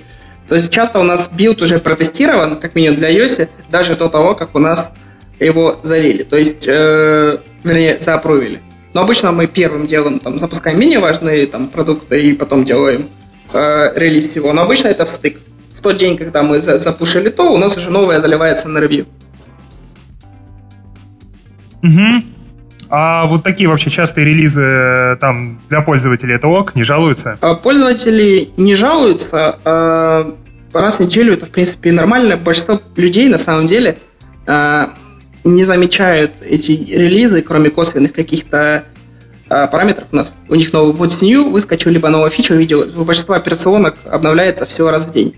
Был некоторый период, когда у андроида были энные проблемы там, с некоторыми фичами, и ребятам приходилось несколько раз за неделю перевыкладываться, потому что Google не очень умные ребята, они не показывают размер дифа обновления. Они показывают, что с нуля, допустим, до 80 мегабайт у тебя скачалось за полсекунды. Был некий подхерт у пользователей, что мы им трафик жрем. А раз в неделю нормально, всем устраивает. Регресс-цикл короче и так далее. А, у меня вопрос. А, я знаю то, что у вас э, довольно активно используется АБ-тестирование, и кажется то, что в контексте mm-hmm. этого это накладывает дополнительные, в общем, сложности внезапно для тестирования. Как, как вы, да. в общем, разруливаете вот эту вот ситуацию, то, что, ну, вы себе конфиг там меняете, тестируете на разных конфигах, как, в общем, у вас, э, вы решаете эту проблему большого количества АБ-тестов? Да, ну так немножко шаг назад. У нас раньше экспериментальная платформа был э, Windows Phone, сейчас это все немножко перелезло на мобильный веб. У ребят там действительно очень много АБ-тестов, иногда там 30, 40, 50. На если на Android этим немножко полегче, их там 7, 8, 9, 10. Но при тестировании мы можем переключать как с помощью нашего Key API, который наши разработчики нам сделали. Не знаю, я думаю, многие о нем слышали. Если нет, я там дам ссылочку от э, доклад. То есть это API, который позволяет практически все, что необходимо, подготавливать э, пользователя, форсить ему АБ-тесты и так далее. То есть мы, как для автотестов, можем группы форсить, так и время тестирования, либо руками, либо с помощью этого Key API. У нас э, единственная сложность из-за этого, ну, там мы не все АБ-тесты покрываем э, автоматически, потому что некоторые из них могут, там, допустим, там, проиграть и так далее. Обычно мы это вообще не делаем, если это не какие-то payment тесты. А, Все это дело у нас, мы знаем наш список АБ-тестов, а, и при э, релизном тестировании, несмотря на то, что у нас там иногда бывает, что на одной группе 90, на других 10, мало ли вдруг мы сейчас что-то пойдет не так, мы, естественно, и контрольную, и тестовую группу, или там у нас иногда бывает А, АБ-тесты, АБ-СД-тесты, все это дело проверяем. А, единственная сложность, это доставляет команде автотестирования, по умолчанию у нас все автотесты, если это не payment и так далее, в контроле, то есть, но если срочно там вы, выкатили на продакшн или АБ-тест удалили, у нас автоматически ну, выигрышный вариант стороны сервера уже прописан. Поэтому ребятам периодически э, случается, что необходимо подправить тесты. Проблему мы эту сейчас решили. Тестировщик, который все тестировал, он подготавливает автотесты. То есть они уже либо лежат в репозитории, либо в Jira, если связать там ticket какой-то, перешел в такой-то статус, то следующий ticket, допустим, мержится в мастер репозитории автотестирования. То есть они там будут поломаны там 10-15 минут. Угу. Э, ну, вот так. С автотестами мне надо на больше конкретный вопрос. А, да ладно, я думаю, если не против, я бы еще ребят спросил, а как у вас там вот процесс тестирования организован? То есть мы про уровни тестирования рассказали, а вот сам процесс-то какой? Вот на примере работы одной задачи там до релиза ее. Ну, я могу первый ответить, да. что есть э, ветка фичи. Ветка фичи перед тем, как слиться, а, там проходит, соответственно, тестирование, ревью разработчикам. После этого она сливается в основную dev-ветку. Потом в какой-то момент, в зависимости от команды, в разных командах по-разному, или недельные релизы, или двухнедельные. Вот. Соответственно, создается релизная ветка, там э, проходит, ну, по сути, вот регресс. Вот. Запускаются все эти тесты, вот, и вперед. Соответственно, там правятся баги и отправляется в store. Такое дефолтненько. Окей. У нас там чуточку посложнее. У нас э, фича пилится на ветке, а параллельно разрабатываются обычно, ну, стараемся разрабатывать параллельно автотесты, и потом после код-ревью она сливается в develop и закрывается feature toggle ом. После того, как она слита в develop, у нас собирается очередная сборка в TestFlight после каждого комита туда, уходит тестировщику, тестировщик там или кто-то другой в команде, кто проверяет, ставит себе эту сборку, включает фичи-тогл, проверяет эту фичу. А потом, э, ну, вот так, короче, работает для всех фичей. Сейчас э, у нас релизы раз в две недели. Короче, раз в две недели, ровно в определенный, там, по-моему, 18 часов понедельника мы делаем фич-фриз. В этот момент у нас э, срезается релизная ветка, и э, собирается там релиз-кандидат, и он уходит вот в каждую продуктовую команду, на, им дается день на то, чтобы они прогнали свой кусочек регресса на нем. То есть они знают, как и, какой набор регрессионных сценариев им пройти, и вот либо что-то автоматизировано, что-то руками, они вот за день это делают. Потом там в это же время они правят баги, мы им собираем еще один релиз-кандидат. После этого, после того, как они еще раз его проверили, в релизной команде, которая у нас за всем этим следит, проводится дополни... Э, дополнительно проходит смоуки автоматизированные, и уже после этого все выливается в сторы. А ветка автоматически И вот, короче, у нас основная... Э, сейчас да, насколько я помню. То есть сейчас у нас вообще все действия релиз-менеджера, они сведены там к нажатию одной кнопки. Там и в iOS, и в Android. И у нас самый главный челлендж это то, что вот этих регрессионных тестов, их очень, очень, очень, очень много у каждой команды. И вот как раз-таки из-за этого мы не можем делать там более частые релизы, что вот у нас, не знаю, чтобы прогнать регресс, нужно как минимум день. И это вот раз в неделю команде тратить день, это прям очень много. Вот поэтому сильно вкладываемся в автоматизацию и там в разные замечательные техники, типа импакт-анализа, а, вот того же попарного сравнение, или не помню, попарное, как там называется правильно. Pairwise, да. Ну да. Вот, ну короче, как-то так. Я давайте, наверное, Леп. тоже, да, расскажу, но у нас в целом все, наверное, э, чуть попроще. Э, например, к релиз-трейнам, ну, то есть мы только э, последнее время пробуем прийти вот, а до этого все-таки у нас был определенный пул задач, и когда вот он был готов, тогда и релиз. Вот. Эм, и, соответственно, ну, каждая фича проходит э, тестирование э, по отдельности, ну, то есть, когда она готова, тестировщики ее проверяют. После этого, когда все готовы, да, также ветка отбранчуется, э, и уже идет там регресс полный, ну, или там, зависит от того, насколько большой релиз. Вот, если большой релиз, то, соответственно, полный регресс там всего. Вот. И да, тестировщиков, на, ну, то есть их ресурсов может не хватать, и поэтому действительно у нас тоже вкладываются в автоматизацию, чтобы не блочить, так сказать, версия. Потому что есть же еще там тоже другие платформы и так далее. Вот. Ну, как так. А, вопрос, смотрите, вот в Android есть, там есть page rollout и так далее. Вы не пробовали сократить время именно так? То есть у вас готов рейс кандидат, выложили на 1%, посмотрели. Ага. Мы так и делаем. Это вот тот этап, который я еще уже не стал описывать. Вот после того, как... Ну, короче, у нас еще один день на бета канал, где там есть какое-то количество людей, один день или там больше иногда на стейджинг, это когда в андроиде на 10% выкатываемся, в iOS там просто сколько, 1% зашит. Если повезет. Ну да, используем. Угу. Ну да. Ну, потому что okay. в iOS, в отличие от андроида, оно катится, ну, от 1%, скажем так. У нас, по-моему, мы считали 8% вместо одного выходило, типа того было на старте. Угу. Окей, okay, давайте тогда немножко про наше закончу. Ну, да, то есть, давай. Там, смотрите, давай. есть такие ну, нюансы. Э, тема такая, до, ну, фича, когда до того, как приходит в QA, ее, во-первых, э, смотрят дизайнеры, чтобы Visual QA сделать. Мы это все делали, опять же, как у нас э, за качество и так далее тоже э, отвечают разработчики, я обычно об этом немножко раньше забыл упомянуть, поэтому он проводит э, дизайн-ревью с э, нашими замечательными дизайнерами и так далее. Он утверждает, если что-то нужно доработать, э, дорабатывать и так далее. То есть на время, во время тестирования мы можем только какие-то э, мелкие несоответствия найти. Также перед тем, как отослать в QA, у нас показывается продукту. То есть, как минимум, для того, чтобы разработчик провел позитивное тестирование сам, что очень удобно. Во-вторых, продукт уже знает, как фича работает, то есть он знает, какие проблемы, и он может сказать, вот такие вот баги, то, что там нашли на демо, либо у него список есть, давайте с этим катиться, это там правим сейчас, что тоже удобно.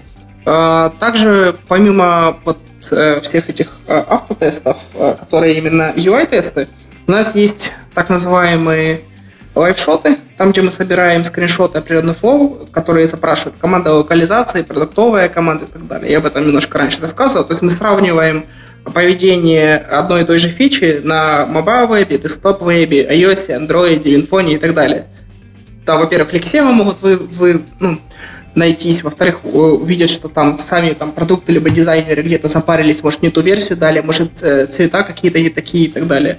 Это очень удобно с этой стороны. И каждая сборка, как минимум на iOS и на Android мы к этому сейчас идем, релизная, она автоматически с помощью там, фастлейна заливается в Store и так далее. То есть тоже у нас минимальное вмешательство релизанов э, и QA. То есть мы дотестировали релиз, говорим релизанам, ребята, все классно, и ту, та утвержденная сборка, которая была, они ее отправляют на Ruby. После этого у нас там идет огромное количество инструментов мониторинга, ну это уже пост, там и performance мы смотрим, мы собираем различные метрики, можем увидеть, что у нас там а, performance рендеринга, запуска приложений и так далее уменьшился по сравнению с предыдущей э, версией приложения. То есть на открытие каждого скрина, ну, как минимум базовых, у нас есть э, время там, начала, конца, то есть мы там разделяем на этапы э, загрузка по сети, рендеринг, э, финальная э, отрисовка и так далее. То есть мы можем увидеть, ага, у нас приложение медленнее стало, но не потому, что там клиент э, сильно медленнее стал, допустим, на 10% сделал, а стал почему-то сервер медленнее. Ага, давайте посмотрим, может, клиент начал досить сервер, у нас там нагрузка вы, выскочила и так далее. Помимо этого, да, сейчас у нас performance еще на клиенте немножко меряется, есть там кнопочки, там те же голоса в encounters, э, потребление памяти, то есть во время автотестов можно чисто дебаггером и смотреть, что к концу прогона автотестов у нас там утекла память, и оно вместо там, 100 мегабайт оперативки жрет уже гигабайт. Такое. Ну, все. Егор там хотел что-то добавить? Да, я вот не понял, вы, кстати, аналитику по времени респонса собираете с клиента, а не с сервера? Респонса... Э... Ну, ты ну, говоришь, есть... там API стало долго отвечать, и вот это все. Ну, там сервер. есть отдельно и на сервере, у них там каждый, в принципе, вот на сервере, насколько я помню, если я совру, пусть меня наши сотрудники простят, у нас есть, э, допустим, тысяча реквестов, на которые сервер отправляет.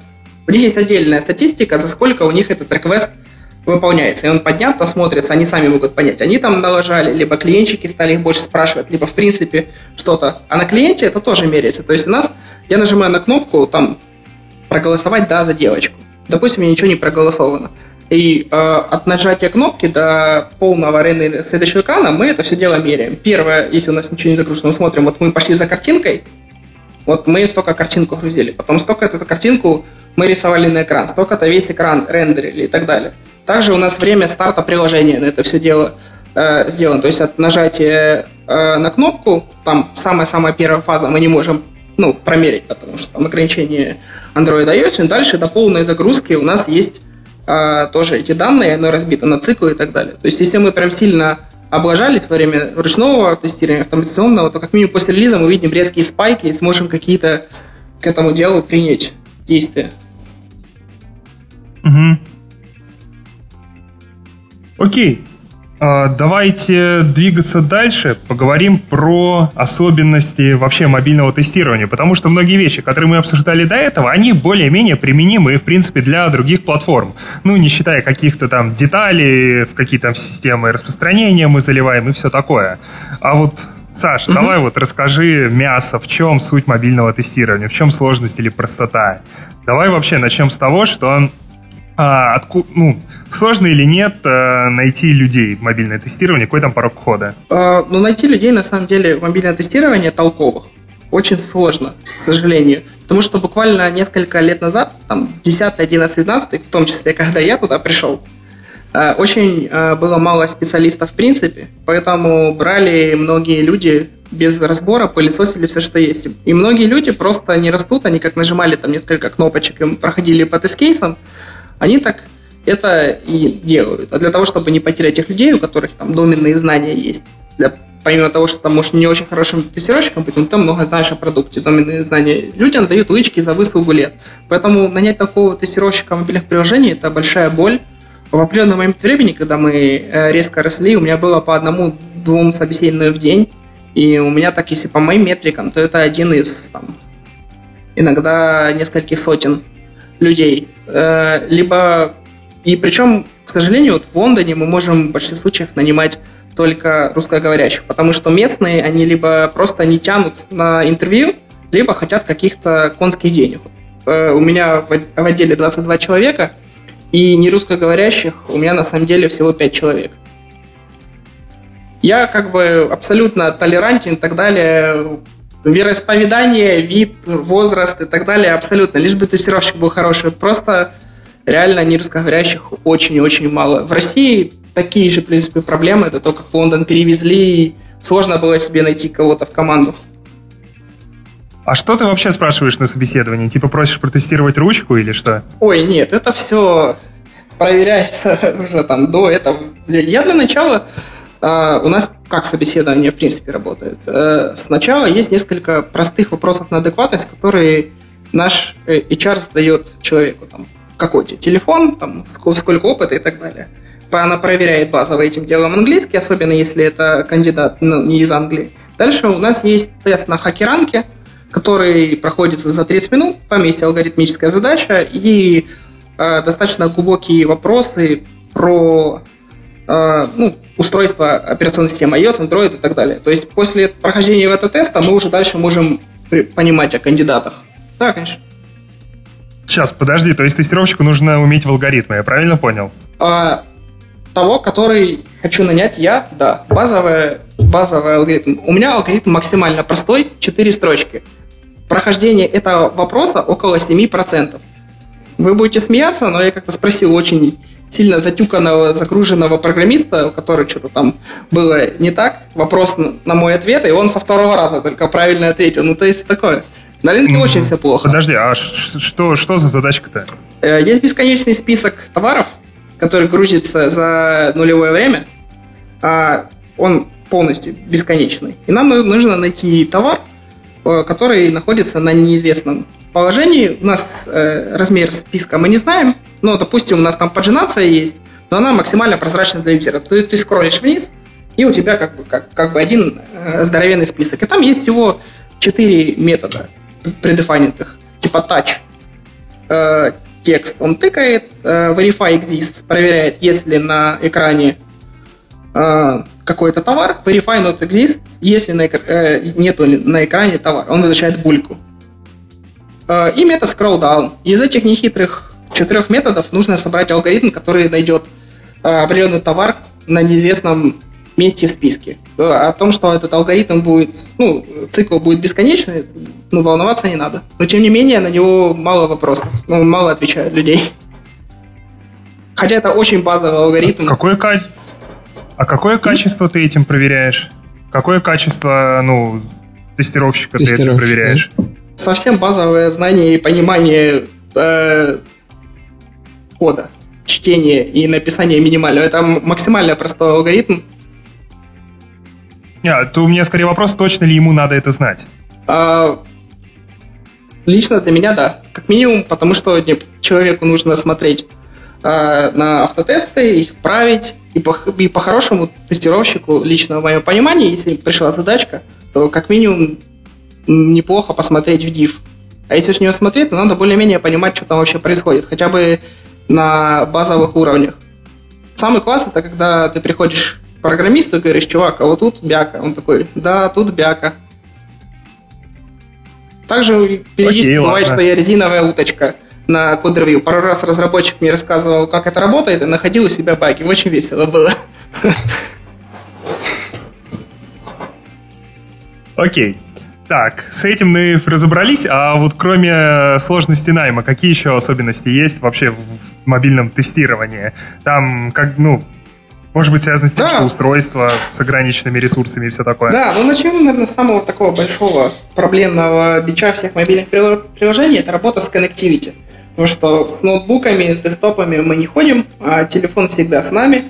Мы им пользуемся в любых э, временных, пространственных э, состояниях. Если у нас нет интернета, он может пропасть, появиться. Э, может быть, вы подключились э, к бесплатной Wi-Fi сети с авторизацией, то есть там, где любой редирект, э, любой запрос идет редиректом на HTML-страничку и так далее. Ваше приложение должно работать как бы с отсутствием сети, с медленной сетью, заблокированным интернетом и так далее, потому что пользователи пользуются в любом месте. Плюс мобильные приложения, они более такие персональные. Телефон всегда с вами, он ваш и так далее. Компьютер может быть рабочий, ноутбук может быть домашний. Телефон всегда с вами, поэтому э, по исследованиям, согласно, баг на именно в мобильном приложении зачастую пользователя больше расстраивает, чем там на десктопе или в вебе. Я тоже был этому удивлен. Также мы активно работаем э, с геолокацией, большинство приложений все-таки персонализируются, и одна из средств персонализации – это геолокация. Геолокация работает не всегда очень хорошо, с ней надо уметь работать. Э, там же вы можете проходить рядом с Кремлем, вас кинет во Внуково и так далее. Если вам интересно про тестирование геолокации, мы когда-то с Колей недавно на Гизенбаге про эту тему очень э, подробно рассказывали, о всех горестях и заключениях тоже говорили. Также угу. надо помнить всегда о энергопотреблении, так как ваш девайс не очень большой, аккумулятор в нем тоже не очень большой. Особенно если это Android до версии 7.8, там, в принципе, у программиста, э, как вас, так и программистов других приложений было много способов выжать вам батарейку. То есть у вас может не быть ресурсов на выделение именно таких юнит-тестов, э, функциональных тестов и так далее, но вы должны более-менее представлять, как это все мерить, и хотя бы самые большие косяки вылавливать, потому что если оно начнет э, дико есть батарейку, ваше приложение э, просто удалят. Также у нас есть любимый бэкэнд. Это, в принципе, не так сильно относится к мобилу, но тем не менее. Он наш лучший друг и враг. Лучший друг с той стороны, что все мы люди, зачастую тестировщики пропускают ошибки, разработчики допускают ошибки, и часто бэкэнд под нас костылики подставляется, что мы им очень благодарны. С другой стороны, они достаточно часто бывает, что случайно заменили протокол. В одной и той же штуке начали присылать вместо стринги инты наоборот. Также они там случайно могут какую-то багу допустить. У вас упадет сам весь бэкэнд и так далее. То есть пользователям интересно, что у вас в приложении не работает. Бэкэнд, либо ваше приложение, оно у них не работает. Тоже грустно. А, также есть фрагментация, особенно это для андроида, бич. Э, там в конце я вам дам ссылочку, можно посмотреть на каждый из э, по странам, э, по целевым, по возрасту и так далее. Там у нас, ну, да, давай приложим. точно мы. Да, да, да, у нас в топ-100 очень много девайсов, и тут еще нужно иметь в виду проблему курицы и яйца в андроиде. У вас приложение фигня, поэтому плохо работает на этом девайсе, поэтому так мало юзеров, или у вас так мало юзеров на этом девайсе, потому что оно плохо работает. То есть иногда мы получали достаточно интересные результаты. А, что еще? А, также у нас очень маленький девайс сам по себе. У нас там дикие разрешения для того, чтобы пользователи глазами могли что-то разглядеть, плотность пикселей, там все это масштабируется и так далее. А, поэтому локализации необходимо ну, тестированию локализации необходимо уделять mm-hmm. приличное количество времени, особенно если вы поддерживаете больше одного языка. Потому что э, у вас текст может не влазить в экран, соответственно, особенно если экран покупок, пользователь может что-то не покупать. У нас несколько было курьезных случаев. У нас э, не вылазило на экране последнее слово, а без этого последнего слова э, вся фраза имела очень неприличный смысл. Mm-hmm. Да. Также проблема и также идет из, из найма. Многие люди не хотят развиваться от слова вообще.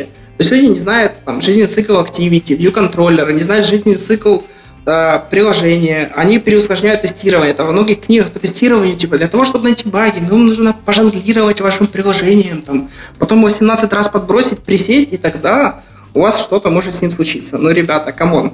Если вы не знаете, как у вас работает э, операционка, э, как, как базово у вас устроено приложение, жизненный цикл, вы это все дело даже протестировать не можете. Либо вы протестируете за какое-то нереальное количество времени. Например, тот же баг какой-то плавающий, у вас периодически кажется приложение на андроиде на открытие определенного скрина. Но это все очень легко ловится до not keep activities. А вы заведете баг, потратите э, время свое, пытаясь его э, воспроизвести, потом потратите время разработчика. Так, потом у вас начнется пинг-понг не воспроизводится и так далее. Это uh-huh. прям очень сильно. И отсутствие также, они помимо того, что они не растут, многие ребята с головой, но у них никакого нет опыта программирования и работы с инструментами именно для мобилы. То есть э, это не самый большой минус, то есть обычно толковые люди э, обучаются неплохо, но все-таки нужно инвестировать энное количество времени для того, чтобы перевести, ну, обучить человека каким-то данным доменным знаниям, чтобы он с веба, допустим, перешел в мобилу. Людей, которые тестируют мобилы все еще мало. Из-за этого пункта, что люди не хотят развиваться, заводят непонятно какие баги, многие многих мобильных тестировщиков разработчики считают такими бибизянками вообще, которые вообще ничего не умеют делать, заводят какие-то странные баги и только их от, отвлекают. Это прям очень плохо, из-за этого именно в мобиле есть перекос и, в принципе, во всем тестировании на найм автотестировщиков. Потому что разработчикам, обычно, когда стартуется проект, что без тестирования все это делается, а потом понимают, что, ребята, надо нам прикрыть тылы и нанять тестировщиков. Естественно, разработчикам намного проще, интереснее и быстрее а, прособеседовать человека, который занимается автоматизацией. Вы хоть как-то можете его заассессить, как минимум потому, как он пишет код, дизайн фреймворк для тестирования и так далее. И ручные тестировщики почему-то начинаются быть э, очень сильно переоцененными, и там, кого не плюнь все автоматизаторы, может, они пишут код нормально, а про саму операционку они тоже ничего не знают. Также у нас, ну, незрелость все-таки экосистемы есть, несмотря на то, что активно развивается мобила 10. Такой бум начался с 2008 там первая версия Android вышла, первая версия iOS. У нас операционка многие кардинально меняется раз в год. Инструментов там для хорошего, каких-то mm-hmm. хороших инструментов, их там по рукам сосчитать. Дальше, когда будем говорить про автоматизацию, я там тоже паную, поплачиваю микрофон, а, также такая проблема, это такая наброс, если кому-то там э, немного лет, вы не обижаетесь, но рынок очень сильно перегрет, как разработки, так и тестирования. У нас на рынок начали выбегать кучами 20-22-летние сеньоры, которые, в принципе, возможно, как инженеры там, по тестированию, программированию неплохие, но они там только с института и так далее, у них там горящие глаза и так далее, они могут нанести больше вреда, чем пользы. И часто таких людей очень сильно переоценивают. Помимо того, что там хорошо тестируешь и хорошо пишешь код, именно грамотно, нужно там софт-скиллзы, э, опыт и так далее. То есть видели всякое.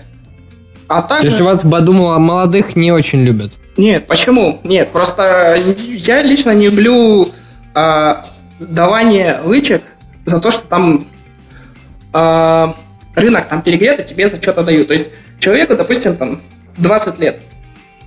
Uh-huh. Он может быть как а, хороший программист, зрелый человек и так далее, что, в принципе, случается, наверное, это не так часто, так и человек, который только куда-то там ворвался, научился там немножко программировать, но так как рынок перегрет, ему там сделали больше офер, да, сделали офер, он перешел в другую, и так, так, так, так, он дорос до синьера. А на самом деле, как бы, он там может действительно неплохой там джуниор либо мидл, которому надо там, все грамотно рассказать и так далее, еще раз что-то показать, менторить его, и тогда из него там через там, год, два или пол э, получится великолепный программист либо тестировщик. Э, у нас на самом деле Баду очень молодой коллектив, на средний возраст там, всех людей там, лет 26-25, но лично я на таких людях э, еще до Баду даже обжигался. Я думаю, Э, если у вас был там, вы работали там в большой команде и так далее, вы можете о таком человеке даже ну, перед глазами себе представить. Ну и последнее, это, наверное, все-таки а, помимо бэкэнда, это еще всякие кэширования и дублирующие запросы. Помимо того, что вы будете, ваше мобильное приложение будет потреблять трафик, что, в принципе, для стран СНГ это не очень актуально в большинстве случаев, либо очень жирные тарифы, а, либо они безлимитные, но для Европы и Америки у них безлимитов практически нету, это плохо. Также это плохо для перформанса вашего приложения. То есть в условиях плохого приема э, у вас может быть что-то с network сервисом, с image сервисом, то есть вы можете что-то данные перезапрашивать 3-4 раза, можете картинки перезагружать 3-4 раза, то есть будет либо медленно приложение работать, потому что вы много всего качаете, либо вы будете нагружать ваш сервис, э, сервер, то есть э, бэкенщики тоже не будут счастливы. Ну вот, наверное, все, в принципе, про челленджи. А, хотел еще набросить то, что а, ну, мне самому приходилось э, рассказывать тестировщикам о такой интересной штуке, как э, э, снифание трафика. Вот, мне кажется, это тоже такая достаточно сильная особенность именно тестирования мобильных приложений.